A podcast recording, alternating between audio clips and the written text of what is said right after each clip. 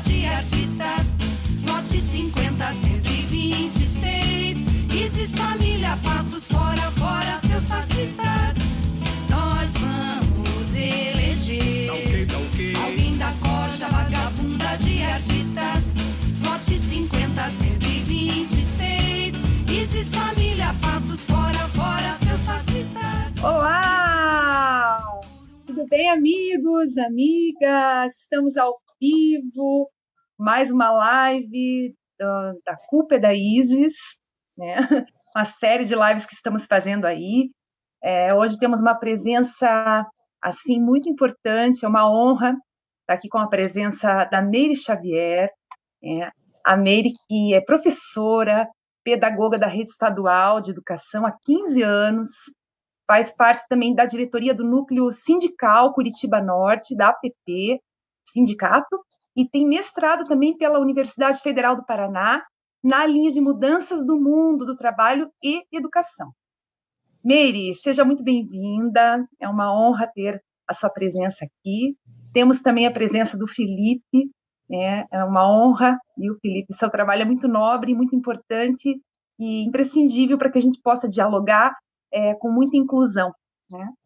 Então, eu já falei, né, apresentei a Meire, mas gostaria que ela falasse um pouquinho, se apresentasse melhor, falasse é, do trabalho dela como professora, pedagoga, enfim. Tudo bem, Meire? Tudo bem, Isis. Obrigada pelo convite. Né? Um prazer. eu, sou, eu sou formada em pedagogia pela Universidade Federal do Paraná, né? e sou filha da escola pública, né? sempre estudei na escola pública, universidade pública, né? entendo que esse precisa ser um direito para todos, e eu tenho atuado na rede pública estadual, né? como pedagoga desde 2005, já trabalhei em várias escolas, em várias regiões da cidade, né? e esse tempo aí nós estamos enfrentando um desafio bem grande. Né? A educação está enfrentando um desafio bem grande. Né? Então, eu procuro, é, sou militante da esquerda marxista, que é uma corrente do PSOL, né?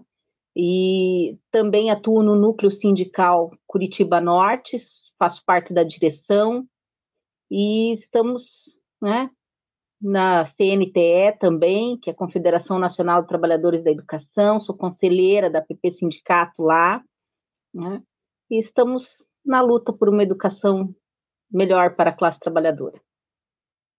Vocês são guerreiros e já queria, é, mesmo que atrasado, né, dar os parabéns é, pelo Dia do Professor, que é, foi no dia 15 agora, e assim, é, é, um dia que a gente não sabe se a gente é, comemora, se a gente chora, se a gente luta, é, assim, são muitos, é uma turbulência que a gente está vivendo, né?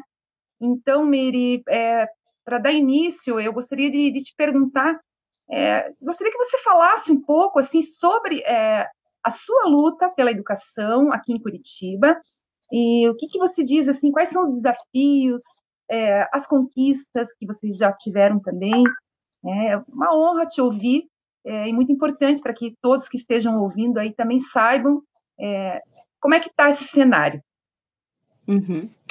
É, eu atuo aqui, né? É, agora atualmente trabalho numa escola no Tarumã, que atende uma comunidade carente.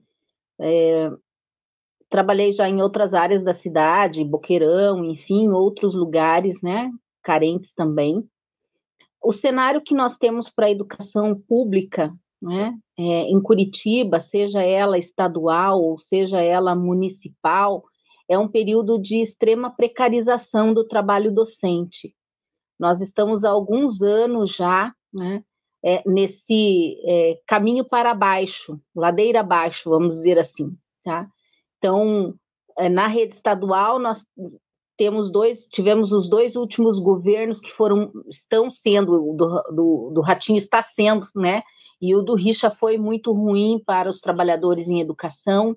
Agora, nesse governo, nós temos é, retirada de direitos vários, né? congelamento de carreira, salário, extinção de carreira dos funcionários de escola.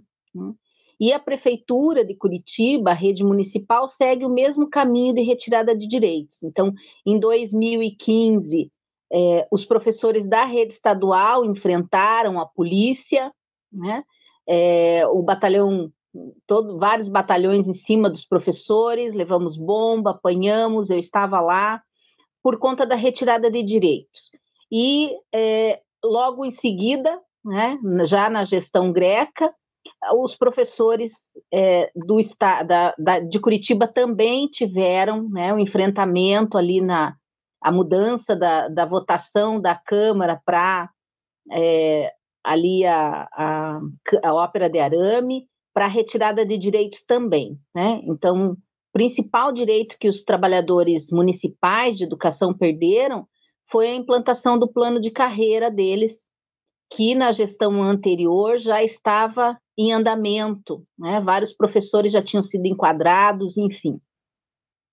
No estado, o caso, além do congelamento, nós não temos correção de salário, e correção de salário significa é, não é aumento, é incorporação da inflação. Né? Já há quatro anos nós não temos. Né? Então, o cenário é bem precário para os trabalhadores em educação. E não só aqui em Curitiba, não só no Paraná.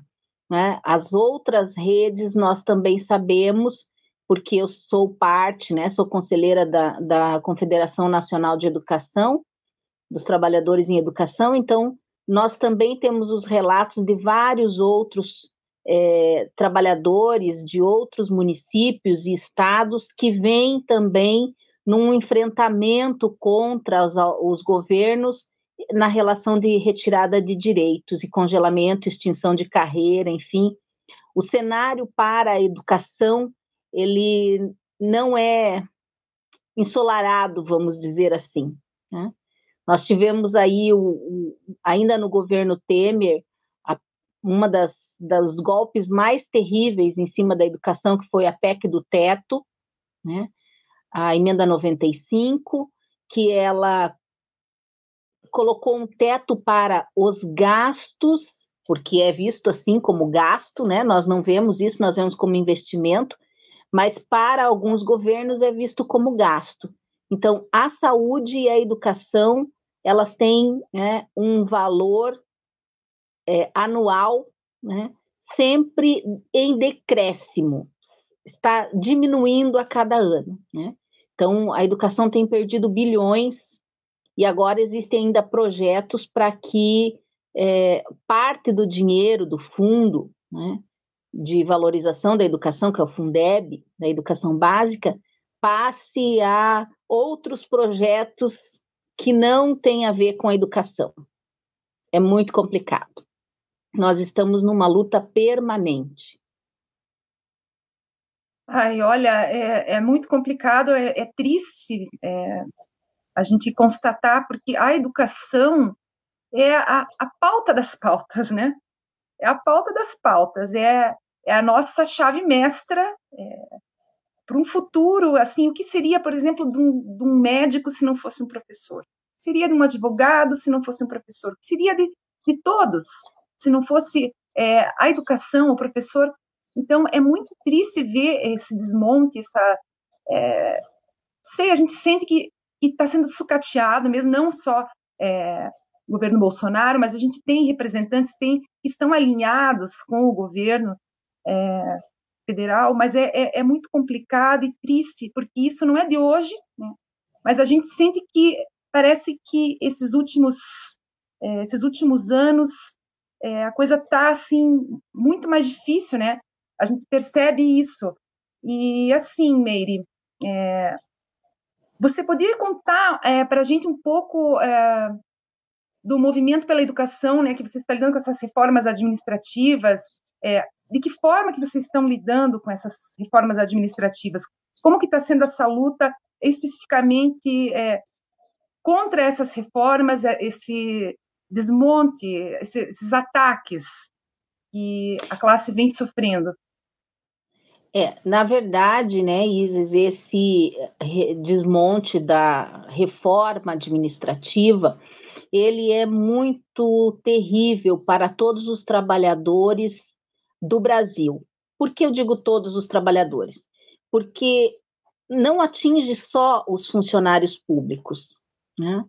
Quem, vai, quem vai ser atingido por essa medida, é, se ela for aprovada, e nós sabemos que nesse cenário provavelmente ela será, é, o executivo, né, é, que vai ser mais atingido. Todos aqueles que fazem parte do executivo, né? Porque o judiciário já está fora, o legislativo também, né? Então, é, esses trabalhadores são aqueles que estão na ponta no atendimento da população. Então, não é só esses trabalhadores que vão perder quando nós tivermos, por exemplo, a ideia de que concurso público não existe mais, seja um cargo público, né, um emprego público e esse sujeito possa ser demitido a qualquer momento. Isso é ruim para a população em geral. Por quê? Porque aquele sujeito que é concursado e tem a garantia do seu direito de permanecer ali, independente do governo que entre, ele, em muitos casos, nós estamos acompanhando aqui no Brasil, ele é uma voz de denúncia. Porque ele não tem o compromisso com o governante de plantão A ou B. Ele tem o compromisso com a população, porque ele é um servidor do público, da população. Né? Então, quando o serviço público é desmontado, a população sofre. Né? Vou pegar o caso de Curitiba, da rede municipal de Curitiba. Nós temos um, é, na rede municipal de Curitiba, um déficit de mais de 1.500 professores que, é, que não ingressaram, que não estão trabalhando.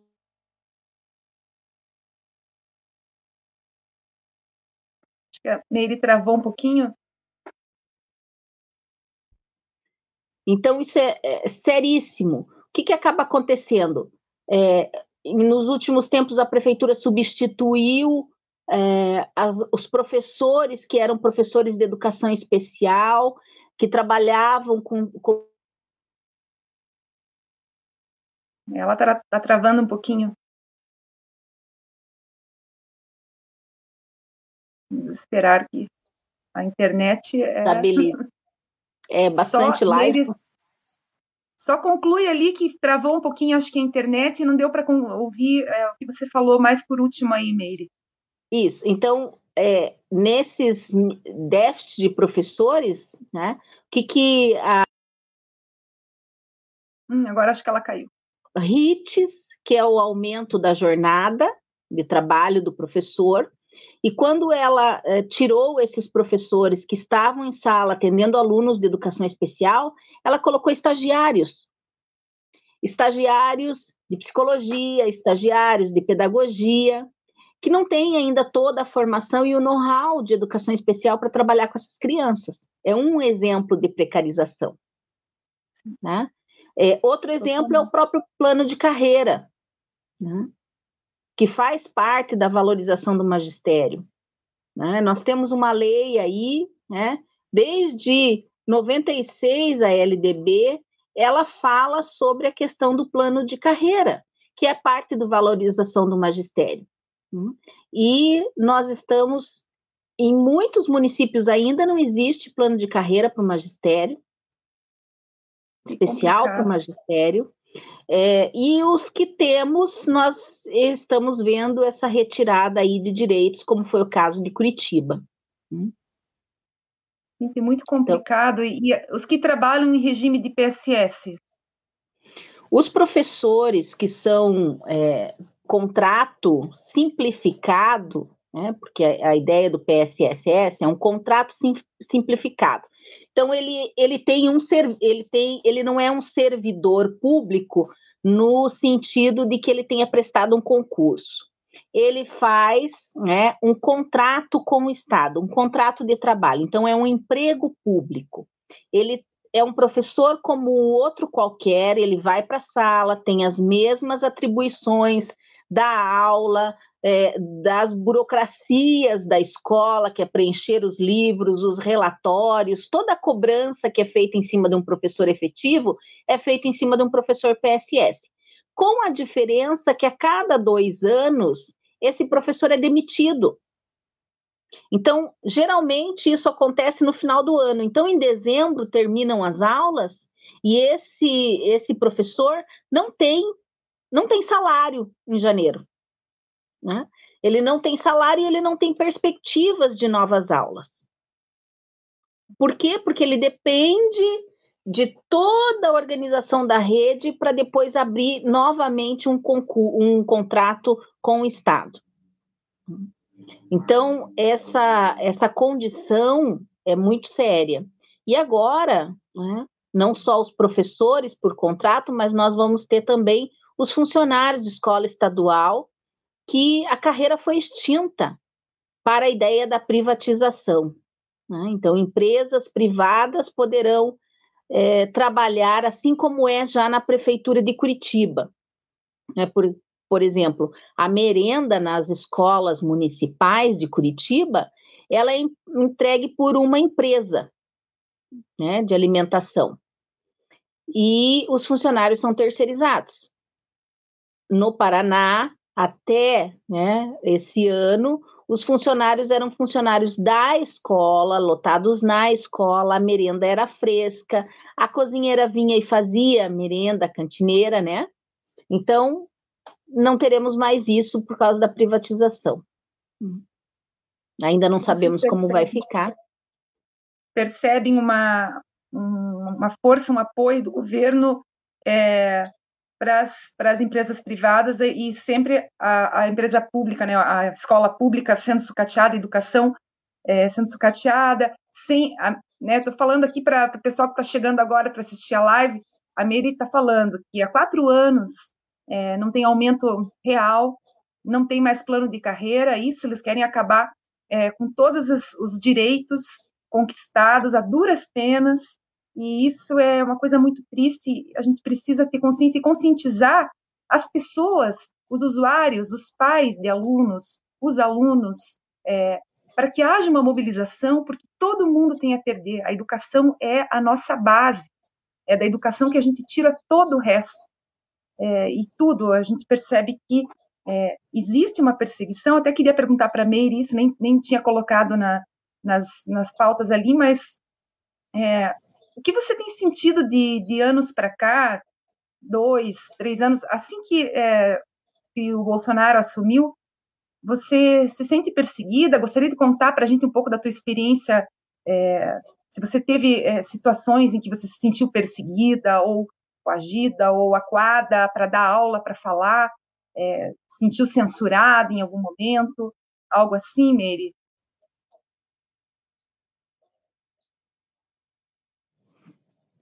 É, na, eu, particularmente, não, mas já tive colegas que passaram por essa censura. É, na escola que eu trabalho, já tivemos casos em relação a isso, de aluno sair da sala, de aluno e eh, reclamar que a professora estava fazendo doutrinação, né? É, que ele, se, ele era de direito e se recusava a ouvir a aula. Né? Então, eu já presenciei casos assim e já é, tenho amigos também que passaram por essa questão. Né? A ideia da escola sem partido, na verdade, é sem partido, é, sem reflexão, né? porque aquele quando não existe neutralidade, Isis, não existe. Né? Claro. Então, é, se você não é crítico do sistema, você é a favor do sistema, né? E esse sistema é desfavorável para a classe trabalhadora.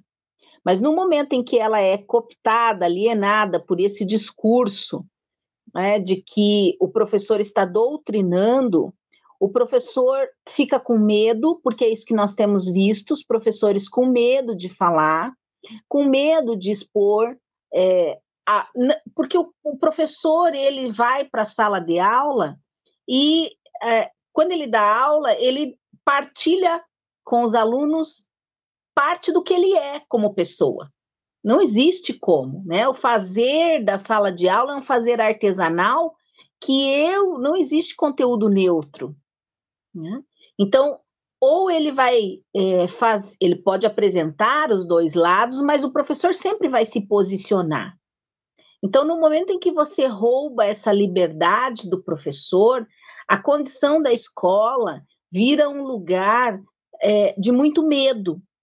E nós já temos isso por conta da violência que acontece né, na escola, muitas vezes, violência contra os professores, violência entre os alunos, muitas escolas estão dominadas pelo tráfico né, ao, seu, ao seu redor. Então, isso faz com que o professor trabalhe ainda mais com medo. Tanto é que no Brasil, é, uma das profissões que mais sofre estresse, é síndrome de Burnout, né, ou burnout, que é a questão do adoecimento no trabalho, são os professores, por conta da, da sua condição de trabalho. É muito Esse complicado. Isso. Esse sujeito já não tem as condições ideais para trabalhar e ainda é, todo esse discurso de ódio contra os professores é muito complicado. É, vocês devem ter sentido que é, é, essa, essa perseguição a é, figuras icônicas como Paulo Freire, é, a gente já percebe que existe é, de fato uma perseguição, isso é muito ruim. É, é uma demonização, né, daquilo é uma inversão de valores, daquilo que, que é o certo, que é o bom, que, né, então, assim, ontem foi, foi dia dos professores, dia, não, dia 15 de outubro foi dia dos professores, e foi o comentário da, das redes sociais, no geral, trend topics do Twitter, falando dos dias dos professores, mas sempre com aquele fundo crítico. E, logicamente, é, uma turminha aí, alguns perseguindo e é, detonando.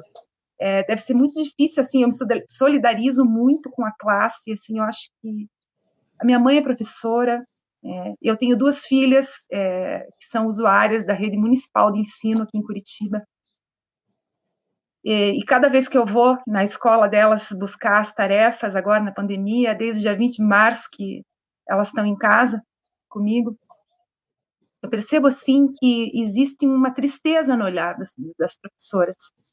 É, e, assim, a gente vê elas fazendo tudo com tanto amor, sempre, né? As tarefas todas embaladinhas, tudo certinho, tudo... É com muito amor e com muito sacrifício é, que, é, que, é essa, que a classe, como um todo, né, luta pelos seus direitos, pelos... Né, assim, e, e, a gente vai continuar lutando, né? Vamos continuar lutando. A gente precisa conscientizar né, as pessoas de que essa, essa é a nossa saída. Né? A, a, educação, a cultura, é, para que hajam mais pessoas esclarecidas para lutar contra essa, esse retrocesso.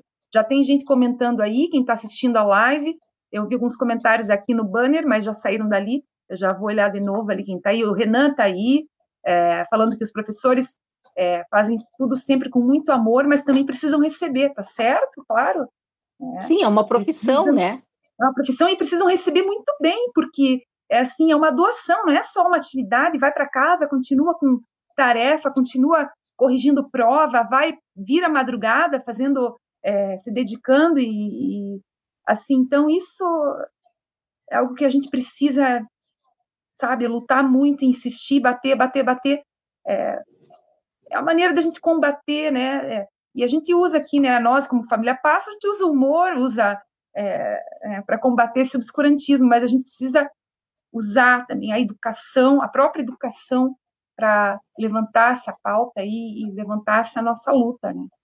Eu me solidarizo e eu imagino, assim, é, é muito importante que você está dando seu relato aqui, né, em nome de muitos professores que estão é, passando por essa, digamos assim, é, é humilhante, né? É uma humilhação, é humilhação. Desde do, do, daquele massacre de abril, dia 29 de abril, é, nossa, é, sem palavras, é muito é. triste mesmo.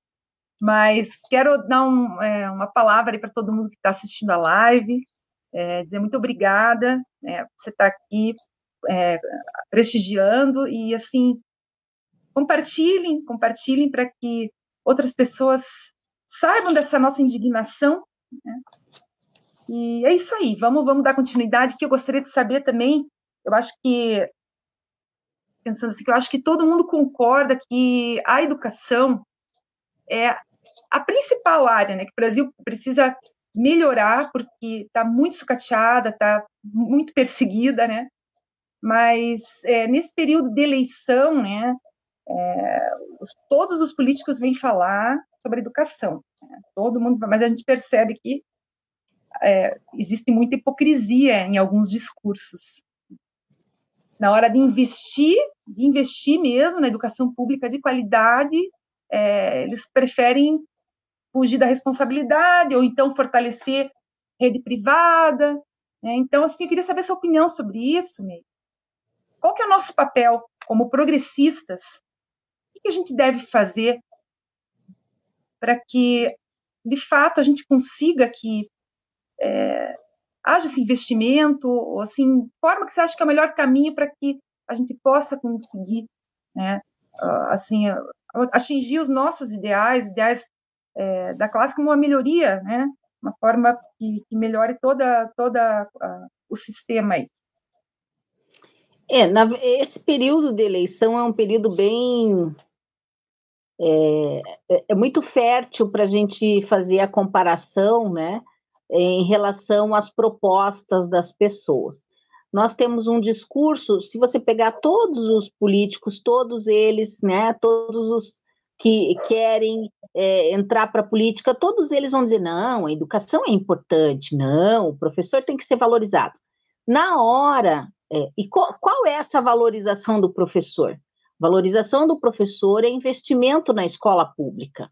Valorização do professor é também investimento na infraestrutura dessa escola pública. Além disso, é valorização por meio do quê? Da carreira, do cargo, do salário. É investimento na formação. Nós assistimos uma precarização da formação nos últimos anos, com as unisquina da vida, né? O professor não tem condições de ter uma, uma formação decente, qualificada, substancialmente em relação à teoria. Né? Então, aí nós vemos esses equívocos das pessoas dizendo, não, vai valorizar a educação. Esse sujeito que diz que vai valorizar a educação é o mesmo que vai lá e vota a favor da retirada do plano de carreira dos professores, ou vota a extinção de um cargo numa escola pública. Então, nós precisamos olhar a, a relação desses é, políticos também com os serviços públicos, né? porque esses sujeitos usufruem do serviço público ou não. Esses sujeitos, que história eles têm ligados à educação pública, à unidade básica de saúde, nós precisamos perguntar isso, nós precisamos investigar esta, essa vida desse sujeito para saber essa relação que ele tem com a escola pública, com a educação pública. Né? Se ele é um defensor, de fato, da educação pública. Ah, meu filho pode não estudar lá, mas eu valorizo a escola pública, eu, eu entendo que a, a precarização do cargo do professor, a retirada do salário do professor, do aumento, isso é ruim para a sociedade como um todo? Não. É, a, Beren, a Berenice está a Berenice está comentando aqui, Meire, enquanto não valorizamos a educação, vamos ficar enxugando gelo. É exatamente. Enxugando gelo, não sai do lugar, fica patinando. É, e eu acredito, assim, você falou né, no investimento na escola pública, é, na estrutura, né, investir em infraestrutura, mas eu acredito que investir no professor, primeira coisa ali, investir no professor, né? valorizar, né? é fazer, é, estruturar a carreira. Sim, todas as coisas coisa. estão interligadas, Isis, porque Sim. se esse professor ele vai para um lugar é, ruim, feio, Sim. e que não tem os recursos necessários para ele trabalhar, né? isso também é péssimo. Isso também é péssimo. Né? Então, é, se a gente comparar nessa sociedade, e essa é uma mensagem que vai para as crianças também dessa sociedade, que qual lugar é mais valorizado? A escola, em que você passa na frente dela e muitas estão com vidro quebrado, pichadas, é, é, com prédios caindo, nós temos escolas com rachaduras imensas, problemas estruturais, ou o banco. Todos os bancos que você passa são lindos, maravilhosos, de comer. Uhum. Excelente Qual análise. É Qual é a mensagem que essa criança vai entender? O que, é mais importante nessa sociedade? É a escola ou o banco? O banco. Excelente análise. Exatamente. Enquanto a gente não valoriza o espaço público, isso não é só para a escola pública. O espaço público como um todo, né? a cultura, porque isso também é educativo, a própria escola, a unidade básica de saúde. Ah, em Curitiba, um dos, dos índices mais altos de assalto a unidades de saúde, roubos à unidade de saúde. Que absurdo, né? Ai, gente. Então, absurdo. A valorização do público no Brasil é muito ruim, muito ruim, né? E não, há, e, e não há uma campanha em prol da valorização, não há um esclarecimento da população. Mesma é, coisa acontece é, com o SUS também, né? Mesma sim, coisa acontece com o SUS, é uma, uma tendência, uma, um preconceito, de uma diminuição, uma desvalorização. É muito difícil, é muito complicado. É, mas é, acho que cabe a cada um de nós, progressistas, levantar essa bandeira e levantar e sempre estar tá falando e sempre insistir, né? É, você no teu lugar de fala como professora, pedagoga, eu ali com as minhas músicas, com as minhas marchinhas, com humor, que eu acho que também é muito importante no combate a esse obscurantismo que a gente está vivendo. É, eu acredito que eles não sabem lidar muito bem né, com, com pessoas inteligentes, pessoas esclarecidas, com pessoas que sabem também usar da ironia, com o humor, né? Então, é muito complicado. E outra coisa que eu fico me perguntando, Meire, o que, que a pandemia trouxe para vocês? O que, que, a pandemia, assim, com a pandemia, o que, que aconteceu? Como é que vocês estão se reinventando? Porque professor também tem que se reinventar, né? Mesmo sem ter, ser valorizado, tem que se reinventar, tem que dar um jeito, tem que se virar, né? tem que continuar dando aula, mas é, e o respaldo? Veio esse respaldo, veio essa, é, essa base para que vocês pudessem, é, para que vocês né, possam ainda estar é, atuando é, nesse momento tão crítico que a gente está vivendo? É, a escola pública, a rede pública passa por uma dificuldade bem grande nesse tempo de pandemia, né? Porque é, nós temos, não, em relação às condições de trabalho, que são precárias, mas nós temos também, é, como as crianças não estão no lugar físico, elas estão na nuvem, vamos dizer assim, né? Tem sido um desafio para cada professor, cada professora, poder alcançar os seus alunos. Nós temos um alto índice de evasão. Né? A propaganda que o governo do estado, por exemplo, passa na televisão sobre a, a educação do Paraná não é verdade. Né? Por que, que não é verdade? Porque nós temos professores cansados. Para você ter uma ideia, é, a minha escola, que é uma escola que atende uma comunidade carente, né, nós tivemos, num período aí de quatro meses, três meses de pandemia, vamos dizer assim, nos primeiros três meses, um índice de atividades postadas para os alunos no Google Sala de Aula, que é o, a plataforma que o governo estadual é, decidiu, optou né, para passar as aulas e atingir, atingir os alunos, numa escola de 400 alunos, nós tivemos 20 mil atividades. Nossa. Isso não corresponde à realidade das crianças. Em sala de aula, isso não acontece. Então, nós temos alunos estressados, desmotivados com essa forma de ensino, professor Luiz Carlos de Freitas foi um dos primeiros, né, é, de São Paulo, a dizer que nós deveríamos fazer um biênio é, em relação a esse ano e o ano que vem, para que se pudesse trabalhar os conteúdos, que esse ano as crianças deveriam ter outras atividades ligadas sim à educação, mas não no sentido dos conteúdos, porque elas não têm condições, nós não temos uma população autodidata, vamos dizer assim. É necessário a mediação do professor em relação ao conhecimento para essa criança. Sem não dúvida. simplesmente pegar as coisas ou ver uma, uma aula online que ele não interage, o professor não retorna com o conteúdo, e as crianças têm sofrido com isso. Por outro lado, os professores têm sofrido com é, uma, não é nem duplicação, mas triplicação do trabalho. Tá? O trabalho tem sido exponencialmente aumentado nesse tempo de pandemia. Por quê? porque esse sujeito precisa dar conta dessas condições online, ele precisa fazer essas postagens, ele precisa preparar atividades para aqueles que não têm acesso à internet, porque o governo esqueceu que a maioria não tem acesso à tecnologia no Brasil.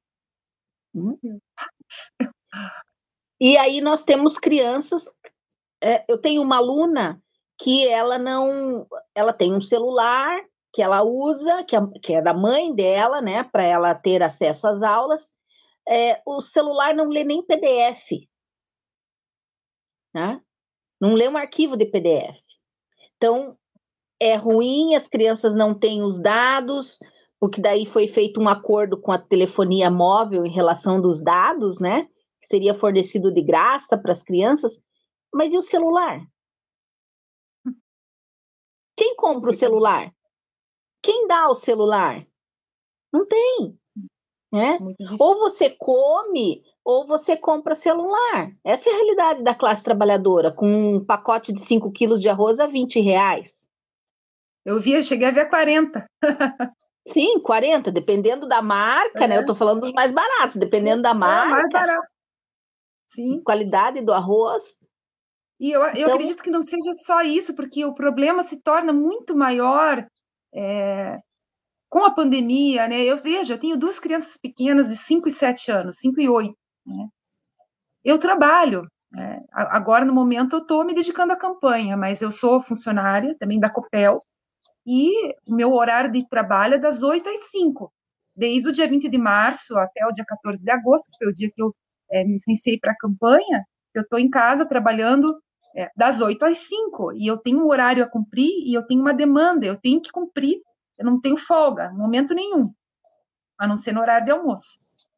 Mas é complicado para eu poder administrar o meu trabalho com as crianças e elas ficam estressadas, né? Assim, é, um, é um problema que né, é muito, muito maior e eu fico imaginando assim a importância do professor, né? A importância do professor.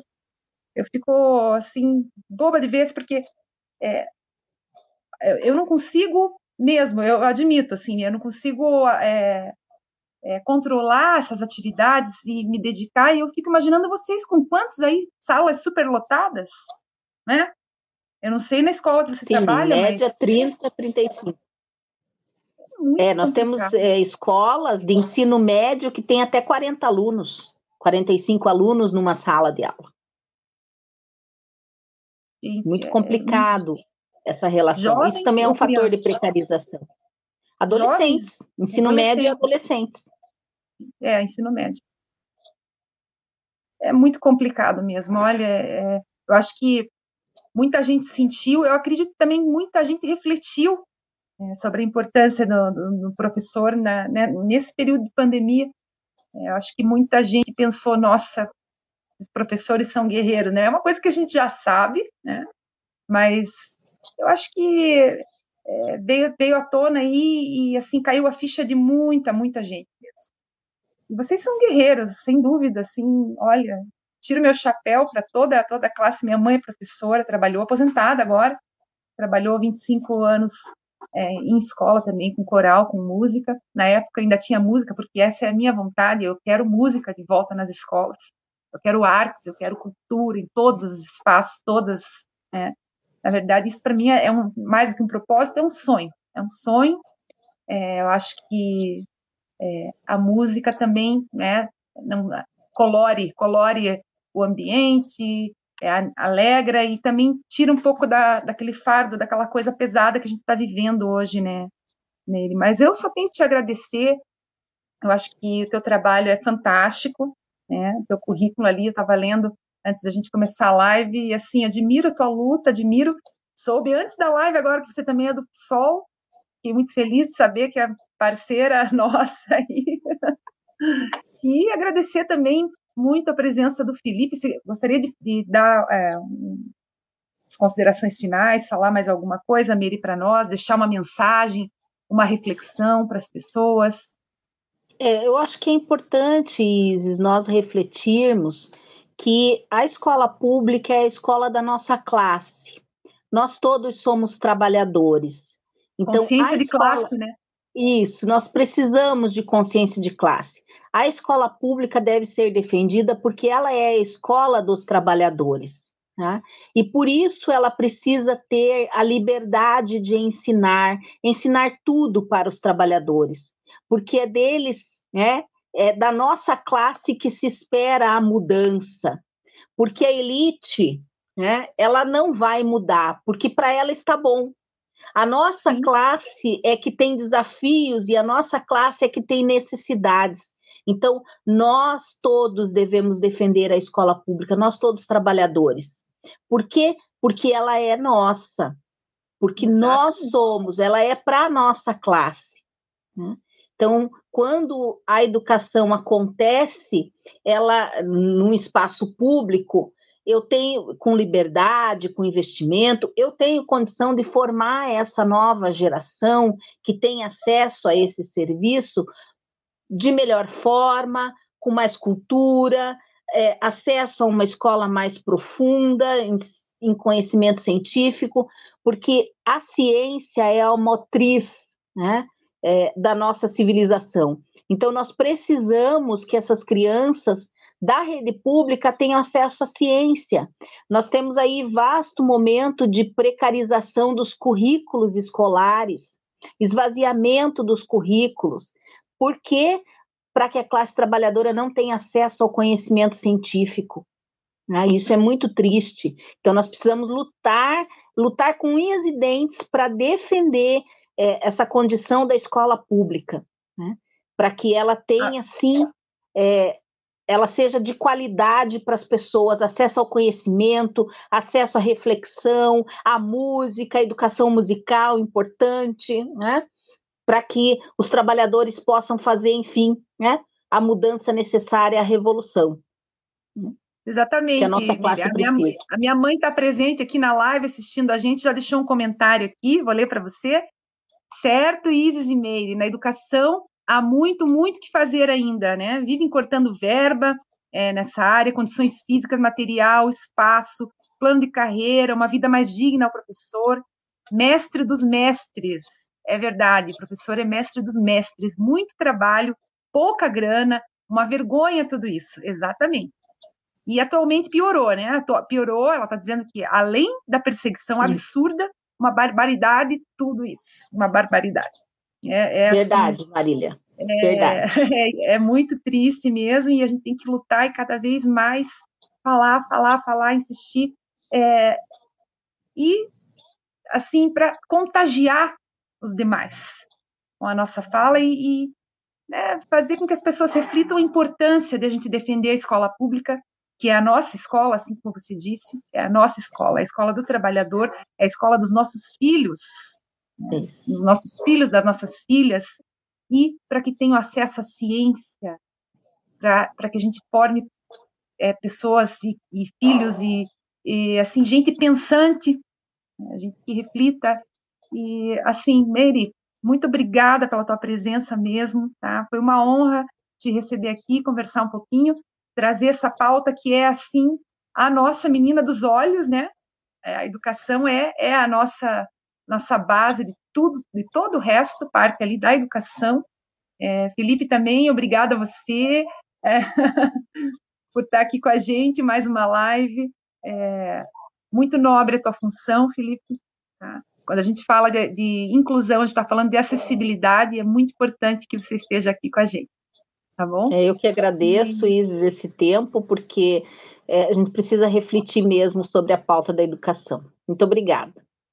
Eu que agradeço. Beijo. A próxima live vai ser agora no dia 20, só para dizer aqui, para dar é, continuidade ao ciclo.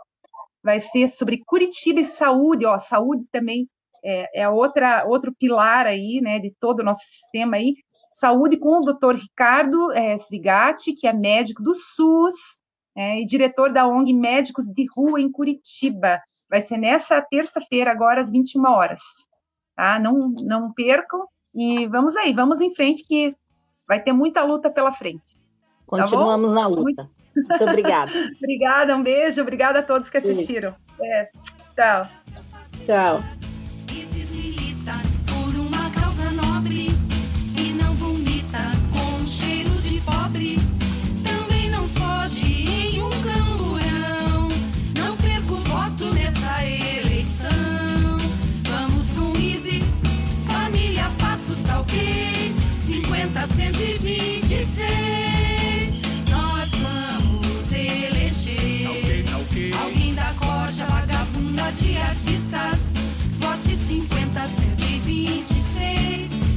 Família, passos fora, fora seus fascistas.